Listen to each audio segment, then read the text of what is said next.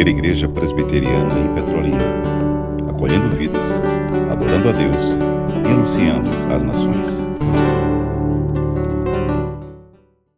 Abramos a Bíblia Sagrada, queridos, em Gênesis, o primeiro capítulo, dando continuidade à nossa série, Gênesis de 1 a 11.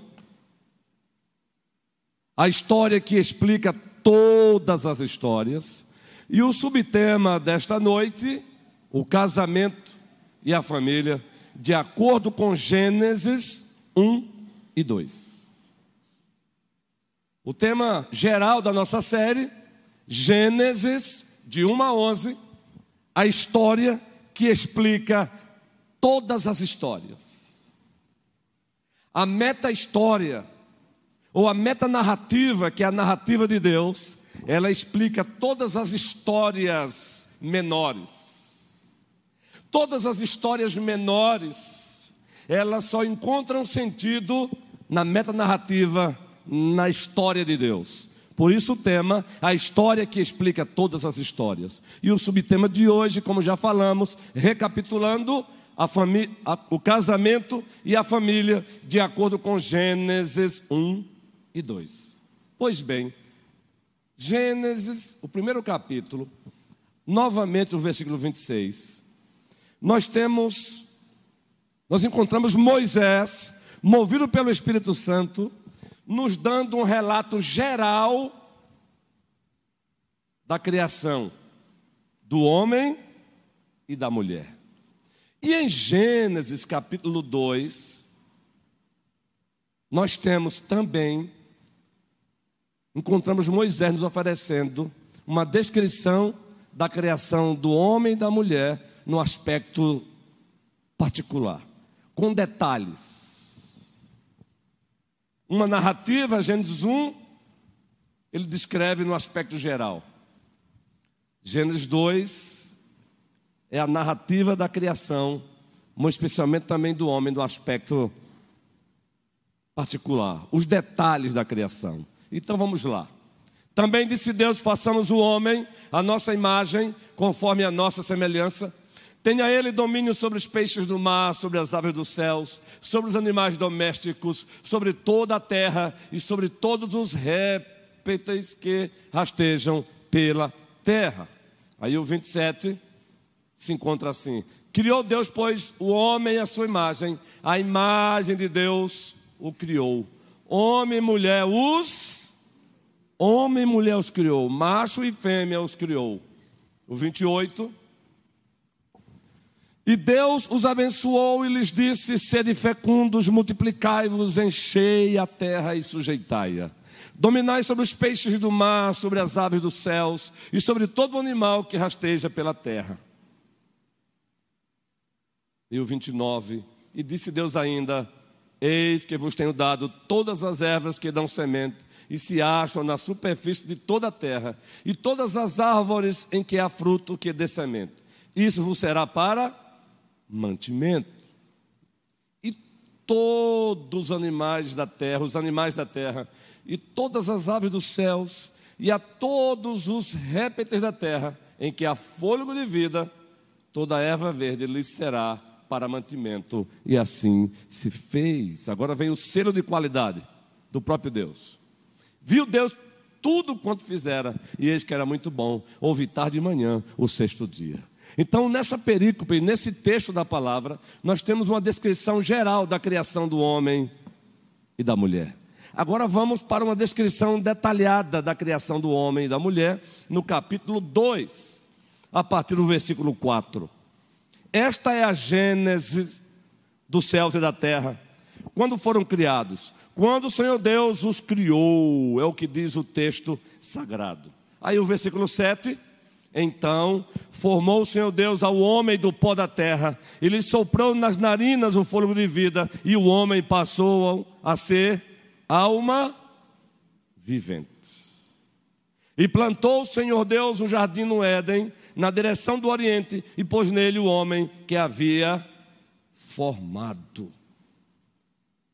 Do solo fez o Senhor Deus brotar toda sorte de árvores agradáveis à vista, e boas para alimento, e também a árvore da vida no meio do jardim, e a árvore do conhecimento do bem e do mal.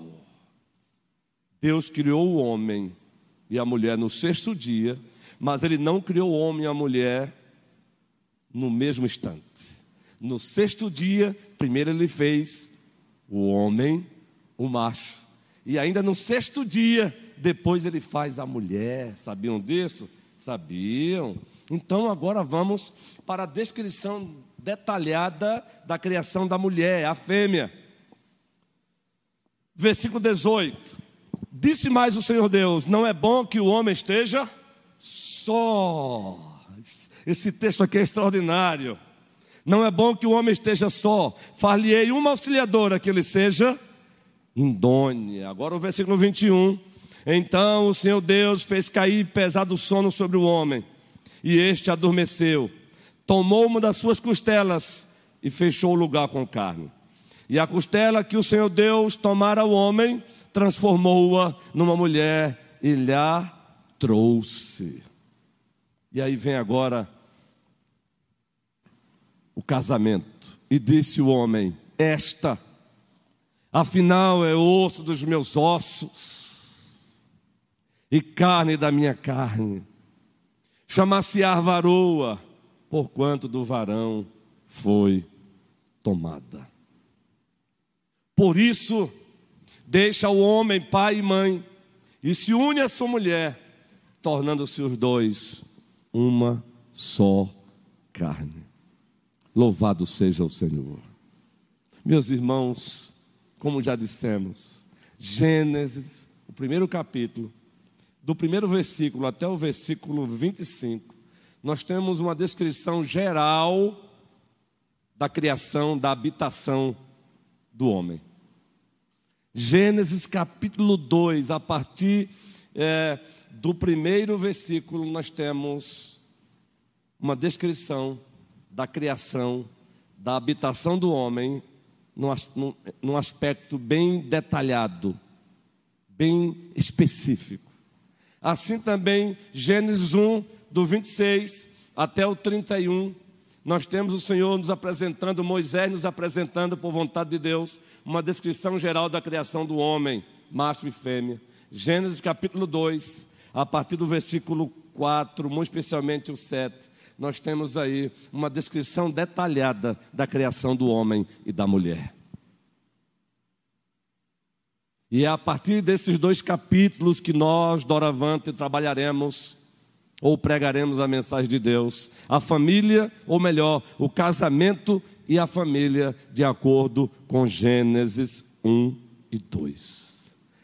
Já dissemos aqui em outros momentos que o livro de Gênesis é o livro dos começos. É o livro dos começos. E um desses começos é o começo do casamento e o começo da família. Por isso o subtema é pertinente, é necessário. Muito mais porque no século XVIII, França, Revolução Francesa, como fruto do iluminismo, Inglaterra, depois América do Norte, surge o que nós chamamos da semente do feminismo.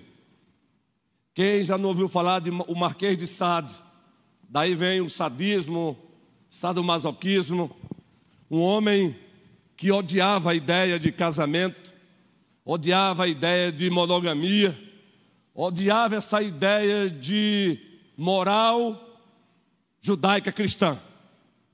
Mas ele teve a parceria de uma tal de Melry, que também o apoiou.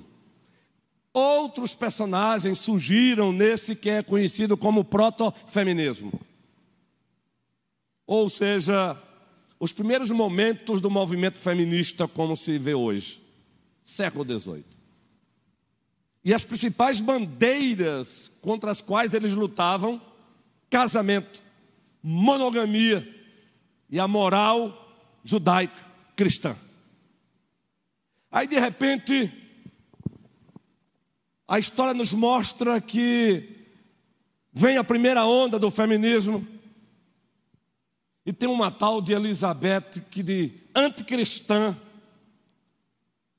anti-Deus, odiava também o casamento, odiava essa história de monogamia, odiava essa história de casamento heterossexual, um homem e uma mulher.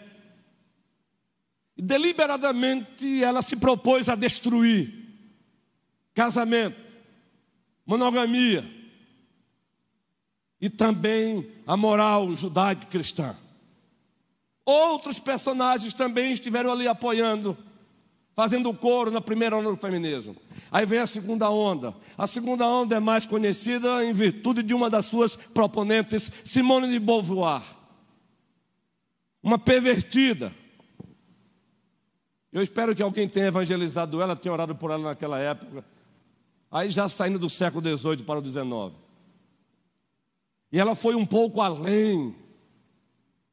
Ela chegou além de odiar casamento, além de odiar monogamia, ela chegou a fazer defesa, apologia a tão famigerada hoje pedofilia. Vocês sabiam disso? Pedofilia não é coisa nova, não, gente. Já tem gente aí querendo defender, fazendo apologia, Simone de Beauvoir. É uma pronúncia aqui bem aproximada do nome dela, não é? Bandeiras, odiava o casamento, odiava a monogamia, odiava essa conversa de mulheres ter, ter filhos. Quando você encontrar uma mulher hoje odiando esse negócio de ter filho, ela pode nem perceber, mas já é regida pelo movimento chamado de feminismo. Não tem nada a ver com a verdadeira feminilidade. Mas aí vem a terceira onda e aparece uma outra. Eu estou aqui destacando apenas aquelas que colocaram um pouco mais a cara para fora.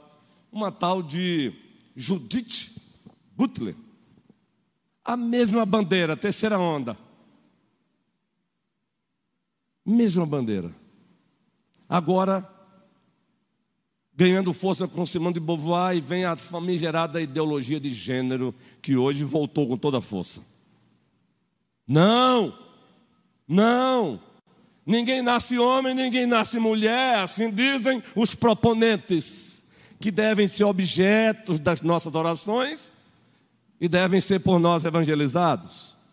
Não, você escolhe ser homem, você escolhe ser mulher, é isso que eles dizem. Em virtude desse movimento feminista, é claro que existem outras razões, nós encontramos hoje o casamento sendo banalizado, desdenhado, combatido, destruído, muitas vezes até dentro de algumas igrejas. Em virtude desse movimento feminista que não passa de uma rota do diabo, e essa fala não é contra as mulheres, não é contra a verdadeira feminilidade. Saibam, senhores, que Deus entendeu que não era bom que o homem estivesse só. A mulher, a mulher é a coroa que Deus deu ao homem. A mulher embeleza a terra. Deus seja louvado pela existência das mulheres. E quem disse isso foi Deus. Mas nós encontramos hoje garotas jovens que querem casar e já casam dizendo: Eu não quero ter filho nem tão cedo, ainda que elas não percebam, já estão aí mostrando que estão totalmente regidas por esse movimento feminista. Vejam como as filosofias anti-Deus as ideologias anti-Deus, elas vão se inserindo na igreja pouco a pouco, e nós vamos sendo influenciados por essas ideologias anti-Deus, anticristãs, anti-Bíblia. Daqui a pouco está todo mundo dizendo a mesma coisa, menos fazendo o que Deus manda. E por isso, ouça mais uma vez o que é que a Bíblia diz sobre a família sobre o casamento e a família, de acordo com Gênesis 1 e 2. Então vamos lá. Primeiro, a família, o casamento e a família, de acordo com Gênesis 1 e 2, que para nós são textos literais, Adão foi um personagem literal, pois se ele não foi um personagem literal, Jesus Cristo foi uma ficção. Pois a referência para falar de Cristo como segundo Adão é o primeiro Adão. Cristo Jesus nos é apresentado como segundo Adão, porque de fato existiu o primeiro Adão, o primeiro homem. E a Bíblia diz que o casamento e a família, de acordo com Gênesis 1 e 2, tem, esta verdade, uma linguagem dos nossos dias. O casamento, primeiro, o casamento e a família fazem parte do design perfeito de Deus para a humanidade. Para aquele que é o apogeu da criação, o ser humano. Vou repetir: o casamento e a família fazem parte do design de Deus para aquele que é o apogeu da sua criação, o ser humano. O que queremos dizer com isso é que casamento não foi inventado pelas sociedades. As sociedades não inventaram o casamento. O casamento não é fruto de uma construção social. O casamento foi idealizado por Deus antes da fundação do mundo. Ele idealizou o casamento. Antes da fundação do mundo, ele desenhou o casamento. E antes mesmo da fundação do mundo, ele amou a ideia dele mesmo de casamento. E é por isso que nós aqui encontramos Moisés descrevendo que para isso ele trouxe primeiro o macho à existência, e com isso já querendo nos ensinar muitas coisas. E no mesmo dia, o sexto dia, ele trouxe a fêmea, a mulher. E ele fez isso porque antes da fundação do mundo ele havia idealizado o casamento. Ele desenhou o casamento. E ele decretou o casamento. Ele idealizou, ele desenhou como queria e ele decretou: vai acontecer. E aí, Moisés, em Gênesis, o primeiro versículo, nós encontramos Deus executando seus decretos. Por isso, nós encontramos logo no início de Gênesis, Moisés dizendo: No princípio, a ler, no princípio, criou Deus os céus e a terra. E aqui, de acordo com a tradição hermenêutica reformada majoritária, esse primeiro versículo, ou melhor, esse primeiro versículo, vamos ficar por aí mesmo, é uma descrição geral de toda a criação. É uma descrição geral. No princípio criou Deus os céus e a terra. Moisés, movido pelo Espírito Santo, está dizendo: tudo que existe, existe porque no princípio Deus trouxe tudo à existência. E aí, do versículo 3 até o versículo 31, nós encontramos também uma descrição do processo criacional de Deus. Aí, do capítulo 2 até o versículo, nós encontramos uma descrição dos detalhes desse processo criacional de Deus. Mas é preciso que a gente deixe claro que o casamento e a família fazem parte do design perfeito de Deus para aquele que é o apogeu da sua criação, o homem, o ser humano, Adão. Então não deixe, não deixe que o diabo, que desde o início tentou destruir o casamento e a família, não deixe que aqueles que estão a serviço do diabo, como por exemplo o movimento feminista aqui, com muito respeito aos seres humanos que fazem propagação do feminismo. A ideia aqui não é expressar ódio para com as pessoas que abraçaram o feminismo, mas é tentar resgatá-las. Mas também não vamos deixar que nos amedrontem, pois estamos aqui como porta-vozes de Deus, acima de tudo. A igreja precisa bradar em alto e bom som: casamento não é construção social, não é fruto de uma construção social. Não foi o Adão que disse que não queria estar só. A Bíblia diz que foi Deus que olhou para Adão e disse: Não é bom que o homem esteja só, ao Senhor toda a glória. Está aqui.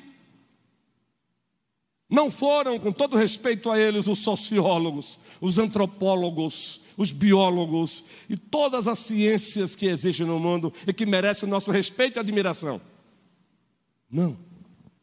Não foi nem mesmo Adão quem disse: Senhor, eu dei nome a todos os animais. Eu não quero ficar sozinho, não. Ah, pastor, mas o texto diz que depois que Adão colocou o nome em todos os animais, ele percebeu que não havia alguém que correspondesse com ele. Ele percebeu, mas essa percepção, ela se dá em virtude do fato de Deus de fato. Deus instalou nele uma necessidade de um outro ser que correspondesse a ele. Foi o próprio Deus, ao trazê-lo à existência, que deixou instalado no seu coração a necessidade de um ser que correspondesse a ele. Está aí, Gênesis. Não é bom que o homem esteja só. O escritor aos Hebreus vai dizer que digno de honra é o matrimônio, digno de honra é o casamento. E nós estamos aqui nesta noite, como igreja do Senhor, para resgatar aqueles que estão sendo influenciados por esse movimento destruidor do casamento e da família. João Calvino, é dele esta afirmação. Preservar a paz, quando a verdade é pisada, essa paz é maldita. Você querer uma paz em detrimento da verdade, para Deus essa paz ela é maldita. E como igreja do Senhor, esse tipo de paz nós não queremos não. Nós queremos a paz dele.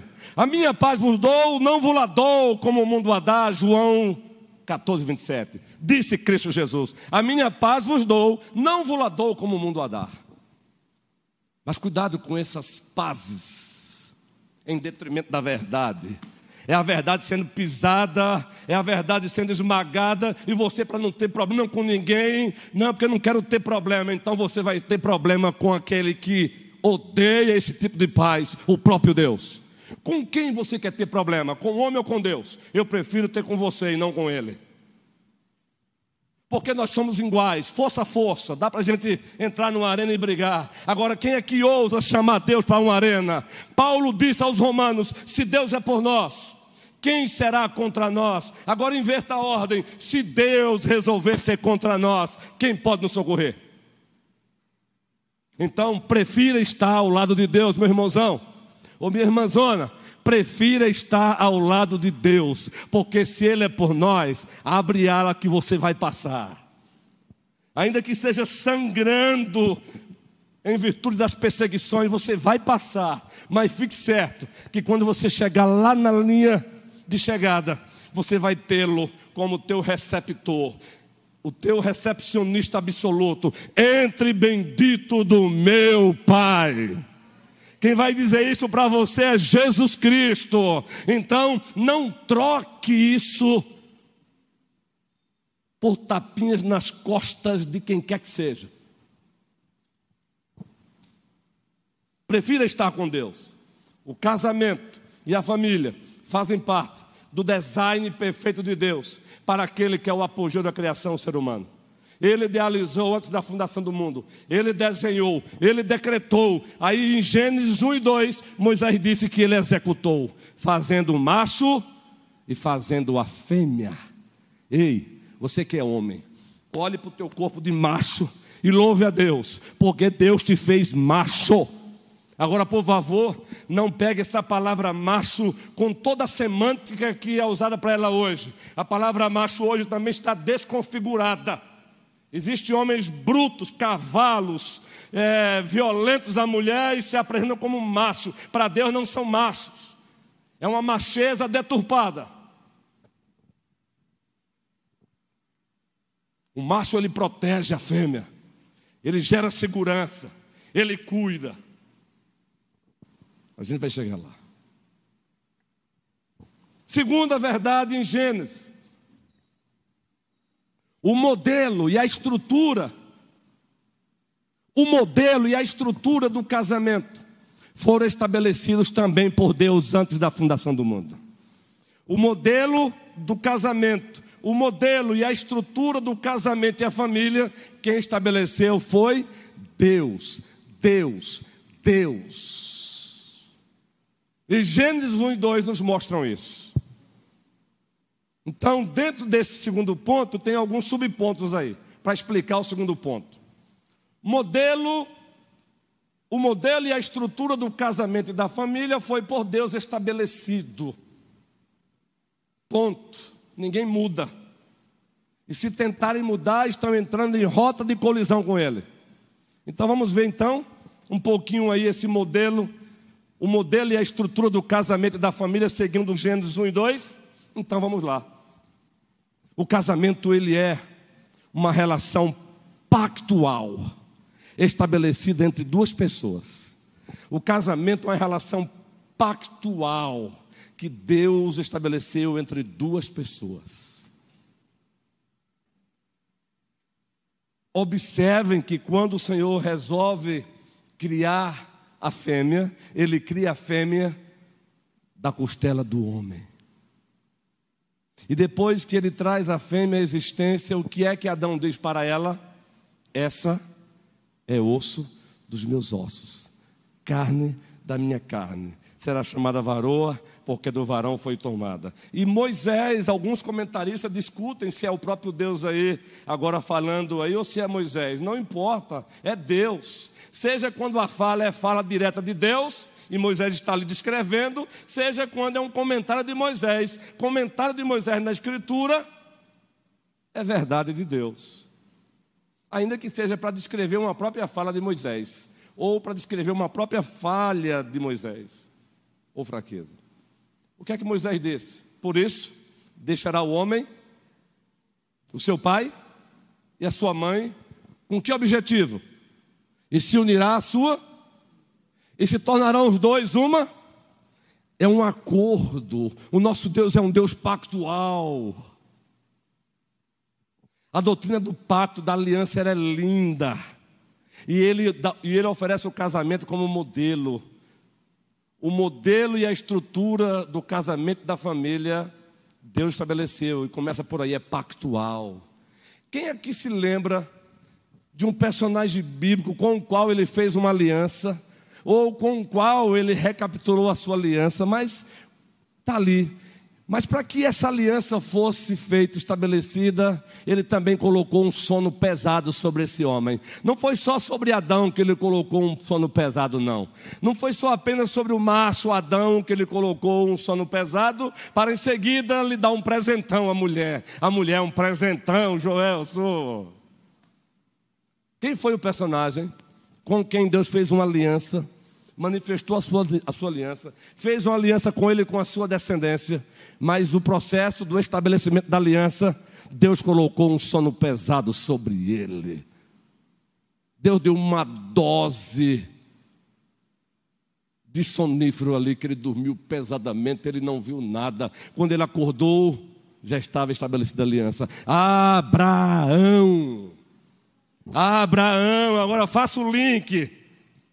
O primeiro homem, sexto dia, foi feito o primeiro homem isso não é para denegrir a mulher. Vocês vão ver lá na frente, vai ter uma ordem aí, vai ter parte 2 desse sermão. Ele já está colocando ordem. No sexto dia ele faz primeiro a mulher. E é no sexto dia, no instante depois, é que ele, ele faz primeiro o homem. E no sexto dia depois ele faz a mulher.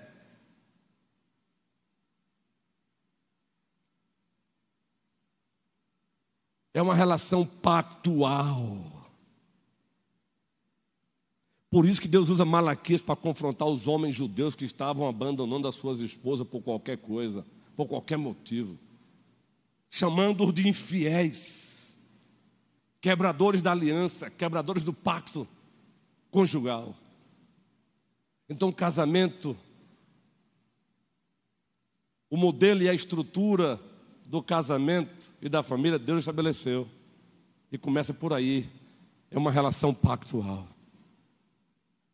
É por isso que a idade vai chegando, nossos hormônios já não são os mesmos, a vida sexual já não empolga tanto, mas o casamento continua sendo o casamento, porque o meu casamento, ele começa com um pacto que Deus estabeleceu.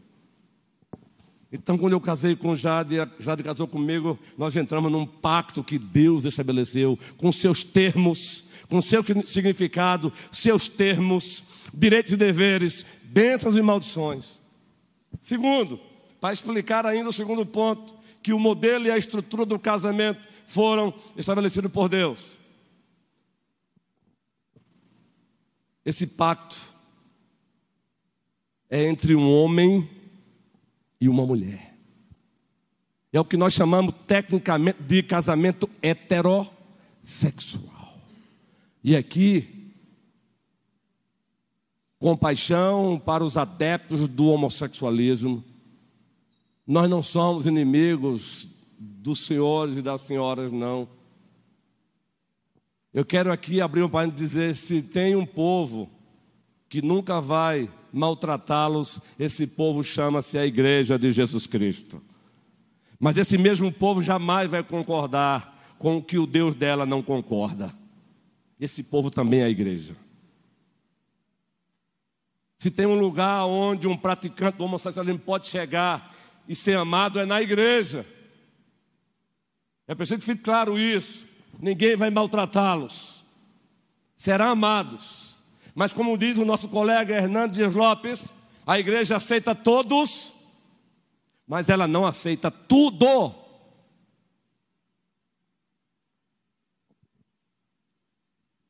É, uma, é um pacto entre um macho e uma fêmea. Casamento para Deus é casamento heterossexual. Por isso ele fez macho, por isso ele fez fêmea, por isso a anatomia do homem é diferente da anatomia do corpo da mulher. Queridos, no aspecto geral, o corpo da mulher é muito lindo, mas o corpo do homem também. Queridos, preste bem atenção. Sabe por quê que Deus fez macho? E Deus deu, deu muito mais força ao macho para proteger a fêmea. Não é para inferiorizar não, e, as, e, as, e o feminismo não percebe isso. Ele deu mais força ao macho, é para a proteção da fêmea e não para a sua destruição. Aí vem um feminismo tentando colocar na cabeça das mulheres que ela precisa se libertar da opressão dos homens. Não, não, não. Um verdadeiro homem é sinônimo de proteção para uma mulher. Você quer ver uma coisa? Um homem que é homem, ele está passando e vê dois homens atacando uma mulher. Qual a reação de um homem, mesmo não conhecendo, mesmo não sabendo quem ela é? Qual a reação de um homem, homem, de um macho? Ô, ô, ô amigão, covardia é essa, rapaz? É assim ou não é? Ô amigão, covardia é essa, rapaz? Grita com o homem, o macho é assim. Covardia é essa, rapaz? Você está fazendo aqui porque quem é teu pai, meu filho? Ou quem é teu marido aqui? Vai, liga para teu marido aí agora. Ô, ô, machão, Bora, vamos nós dois. Gente, por favor, estou dando um exemplo aqui. Vocês acham que um macho vai chegar e empurrar Jade e eu vou dizer, ah, eu sou pastor, eu sou crente, eu não posso mexer. Empurre não, meu amigão. Não empurre a baixinha não, que essa é um ouro para mim. Depois a gente ora pela cura. é. Depois a gente ora pela cura. Aí você está na sua casa com a sua família, e entra um macho lá tentando entrar, e você diz: Não, eu sou cristão, eu vou deixar ele entrar, eu vou deixar ele fazer o que quiser com a minha família. Vai? Vai não, macho. A Bíblia diz que você é responsável pela sua família dentro do lar. Ô amigão, vaza, corra daí, por favor. Eu quero o teu bem. Não entra aqui não. Aqui a Bíblia diz que eu tenho autoridade para agir. Eu devo proteger minha família. O que eu vou usar para isso, amigão, eu não sei. Daí para fora vai embora, agora daí para dentro, amigão. A Bíblia me dá respaldo e ainda, ainda, ainda a lei brasileira nos dá. Ainda. Entenda a importância? É um homem e uma mulher. Aí vem um feminismo aí tentando colocar na mente da mulher: saia de debaixo da opressão dos homens. Agora é claro, gente, vamos fazer uma ressalva. Algumas acabam abraçando essa ideia porque foram objetos de agressão, foram objetos de machos que se deterioraram, machos que se tornaram tirânicos, mas não são todos. Quem aqui já não disse brincando, todo homem é igual? Cuidado com essa frase. Porque geralmente quem entende isso está dizendo isso em virtude de uma experiência ruim que teve com seu macho anterior. Não, não, não é todo homem que é igual, não. Cuidado com as frases que o diabo vai passando para nós e vamos encontrando. Não, não, não. Todo homem é igual. Aí já é uma frasezinha aparentemente bonitinha, mas já tem aí uma já tem uma influência do diabo aí querendo destruir você, querendo que você se torne inimigo do homem. Então falamos que o modelo e a estrutura do casamento da família Deus estabeleceu é pactual. Agora, segundo, é um pacto entre o macho e a fêmea. Deus fez o homem e depois fez a mulher. E observe que no hebraico há um jogo de palavras. Ele diz: Essa é osso dos meus ossos, carne da minha carne, será chamada varoa. Há um jogo de palavras, porque do varão ela foi tomada.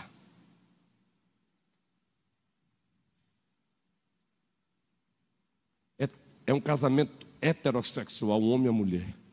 Oremos pelos praticantes do homossexualismo. Mas é homem uma mulher. Queridos, a coisa está tão feia que já, já existe hoje o tal de. Já existe bestialismo, zoofilia, gente querendo casar com cão, querendo casar com cavalo, gente se dizendo que agora é cachorro, não estou brincando, não, você vendo por aí. Não, eu sou um cachorro, eu descobri que eu não sou gente, eu sou um cachorro, eu sou um, um galo. E não é brincadeira, não. Olha o que o diabo faz com o ser humano.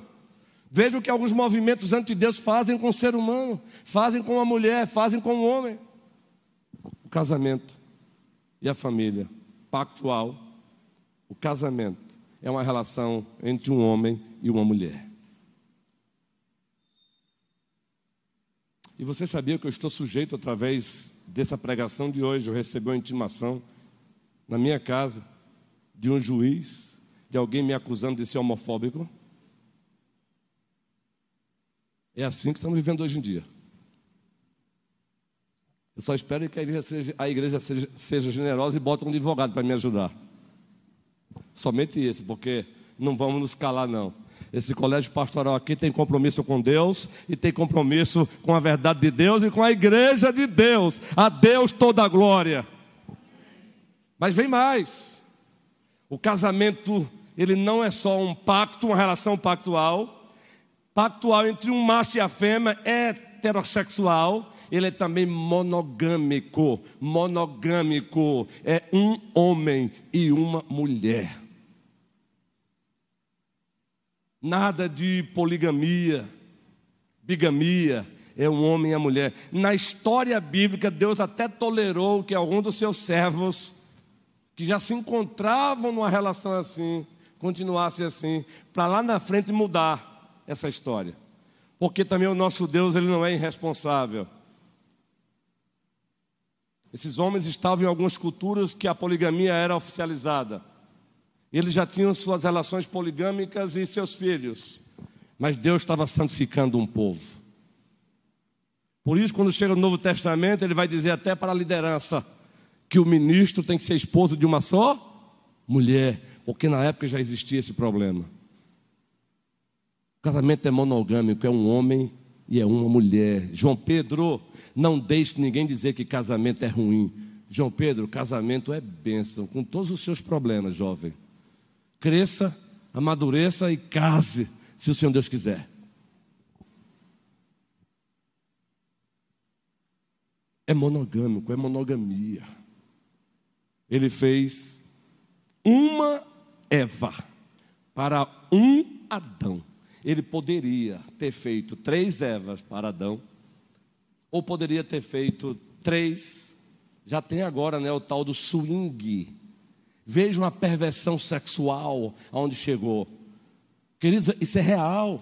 Já tem o tal swing. Então, a minha vida, relação sexual com o Jade não está muito boa, eu chamo um homem para fazer um swing. Não é brincadeira, não. Isso é real. Veja que ponto. Olha o que o diabo faz. Ele odeia tudo que é de Deus. Ele odeia o casamento. Mas o casamento é também indissolúvel. Lá em Mateus, os algozes de Cristo tentando pegá-lo, tentando colocá-lo contra a parede, pergunta quanto, faz uma pergunta relacionada ao divórcio. Resposta de Cristo está em Lucas, está em Mateus, nos Evangelhos.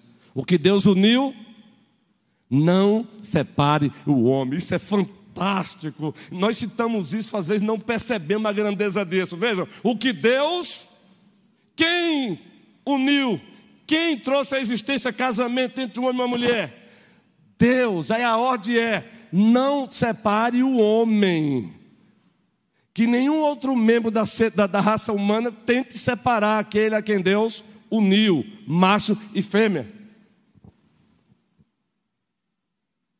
Ele é indissolúvel, ah, pastor, mas aí eu quero, eu não quero que aqueles que já passaram por um casamento, estão em um outro, saiam daqui é, uma tristeza desnecessária. Há casos e casos. Moisés disse, por vontade de Deus, que por conta da dureza do coração, ele consentiu que alguns fizessem isso na antiga administração da Aliança da Graça.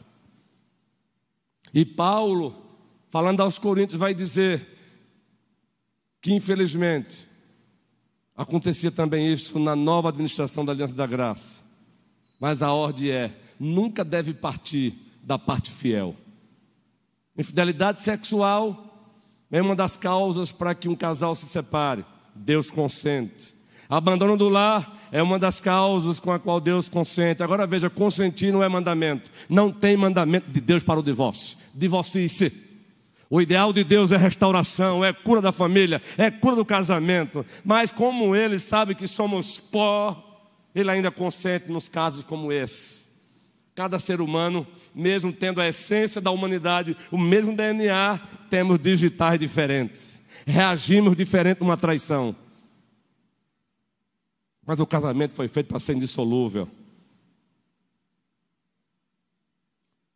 Quinto, o casamento é base, base, base nuclear da família. Quando a lei e Janais também. Base para a família, para os filhos. É a partir do casamento que se constrói famílias. É a partir do casamento que se constrói famílias. Deus disse para Adão e Eva: Deus os abençoou e disse: Multiplicai-vos e enchei-vos a terra. O casamento é a base nuclear para a família. Como Deus é bom. Coloque, por favor, é com muito respeito isso aos seres humanos. Coloque dez homens numa ilha isolada. E dentro de 40 anos, lá não encontraremos mais ninguém. Agora coloque lá cinco homens e cinco, cinco mulheres. E depois de 50 anos, teremos 50 homens, 50 mulheres. Louvado seja o Senhor! Exaltado seja o Senhor! Sabe por que você está aqui hoje? Oh, Camuel, Raquel. Sabe por que vocês estão aqui hoje? Por conta disso que se chama casamento, daquilo que Deus chamou casamento. Por, em virtude da existência de um macho e de uma fêmea. E em seguida está lá, Gênesis 4, vem a narração dos filhos de, de Adão e Eva. Eu iria cometer uma cacofonia. Quando eu cometer, entendam, não é? Eu iria inverter a ordem. Se eu inverter a ordem, vocês sabem que é uma cacofonia em português, não é? Se torna uma, um linguajar feio quando você inverte a ordem. Então, eu corrigia em tempo. Gênesis 4 está lá. Deus concede filhos a Adão e Eva. Deus seja louvado. E preste bem atenção. E preste bem atenção. Ei, mulherada, não dê ouvido ao movimento feminista, seja o proto-feminismo, primeira onda, segunda onda, terceira onda, e eu acho até Carlos Gonçalves que já tem uma quarta onda aí, que é os nossos dias.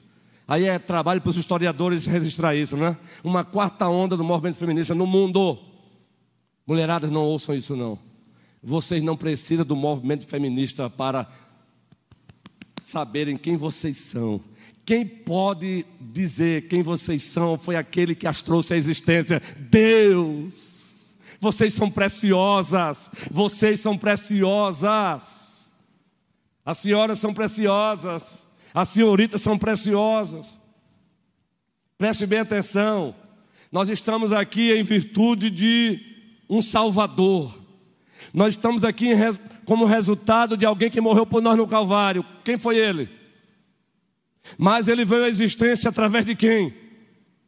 Quem Deus usou para trazer o Salvador à existência? Quem? Maria, uma mulher. E o que nos chama atenção é que não teve participação do homem nesse caso. Sabe para quê? Mensagem: a salvação é do Senhor. A salvação pertence ao Senhor. Isso aqui é maravilhoso. E quero encerrar o sermão parte 1 de hoje, falando sobre os objetivos do casamento, os propósitos, rapidamente, baseado em Gênesis 1 e 2. Na parte 2, vamos entrar para a família. O casamento continua sendo para Deus. Todo casal que se casa é uma continuação do paradigma de Deus para os outros. É o modelo de Deus para os outros. Nós amamos fazer casamento. Notaram que aqui lá vocês encontram o pastor chegando para um casal e vai ser quando? Sem tentar aqui coagi-los, sem tentar aqui levá-los a uma responsabilidade, mas é lindo fazer casamento.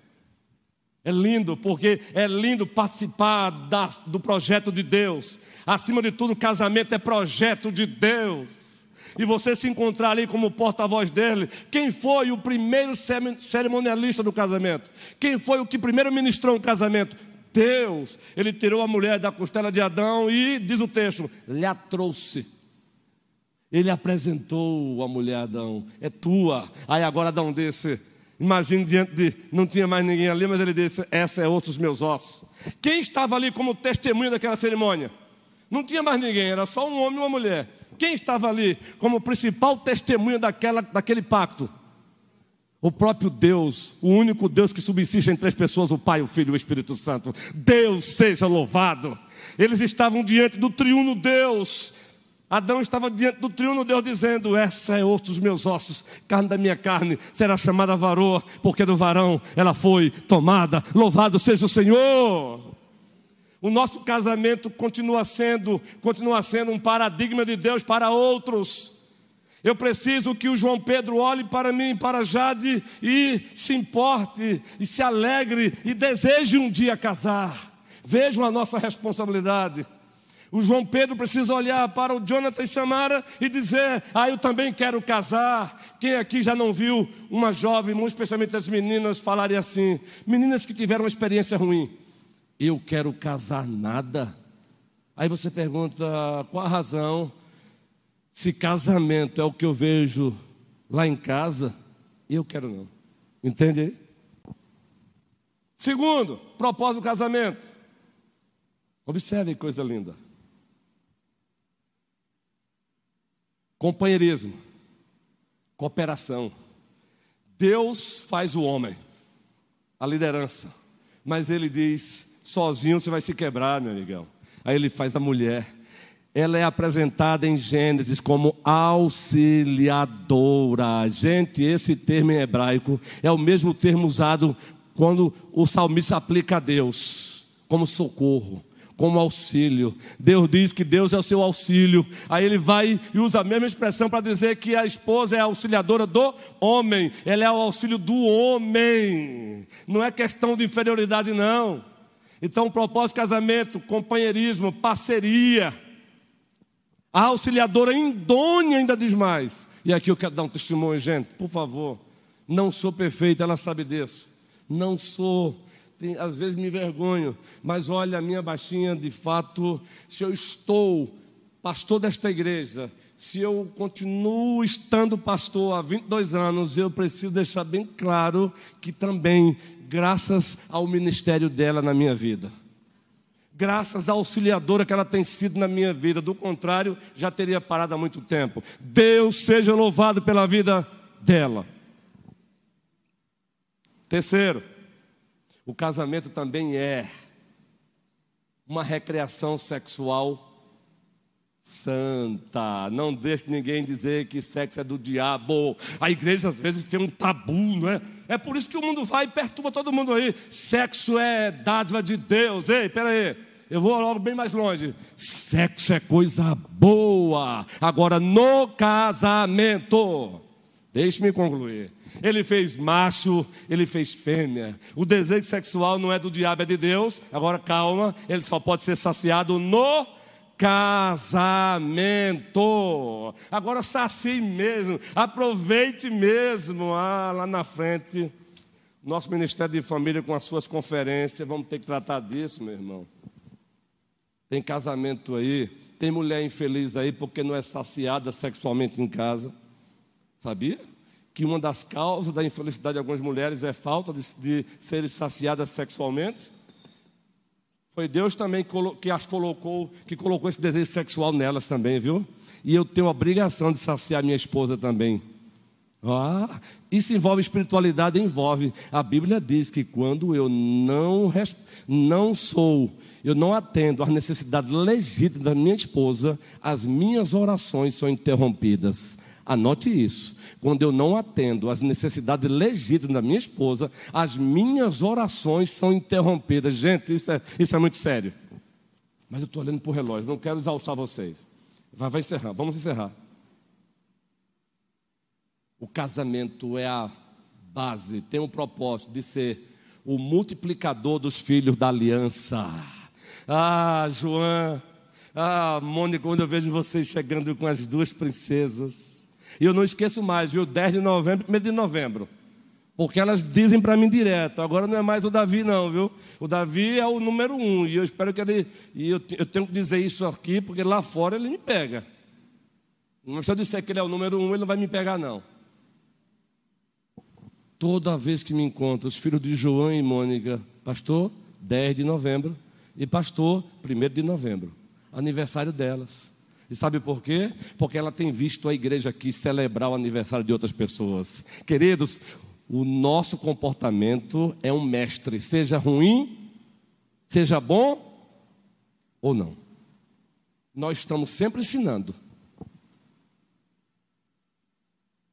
É a base de multiplicação dos filhos da aliança, Senhor aquelas que estão querendo engravidar, sem cair na idolatria. Ó oh, Senhor, abre as suas madres, Senhor e nos deu o privilégio de batizar os filhos da aliança. Ó oh, Senhor, que Tiago na hora certa case comigo. Ó oh, Senhor, que na hora certa Daniel também case com Gabriela.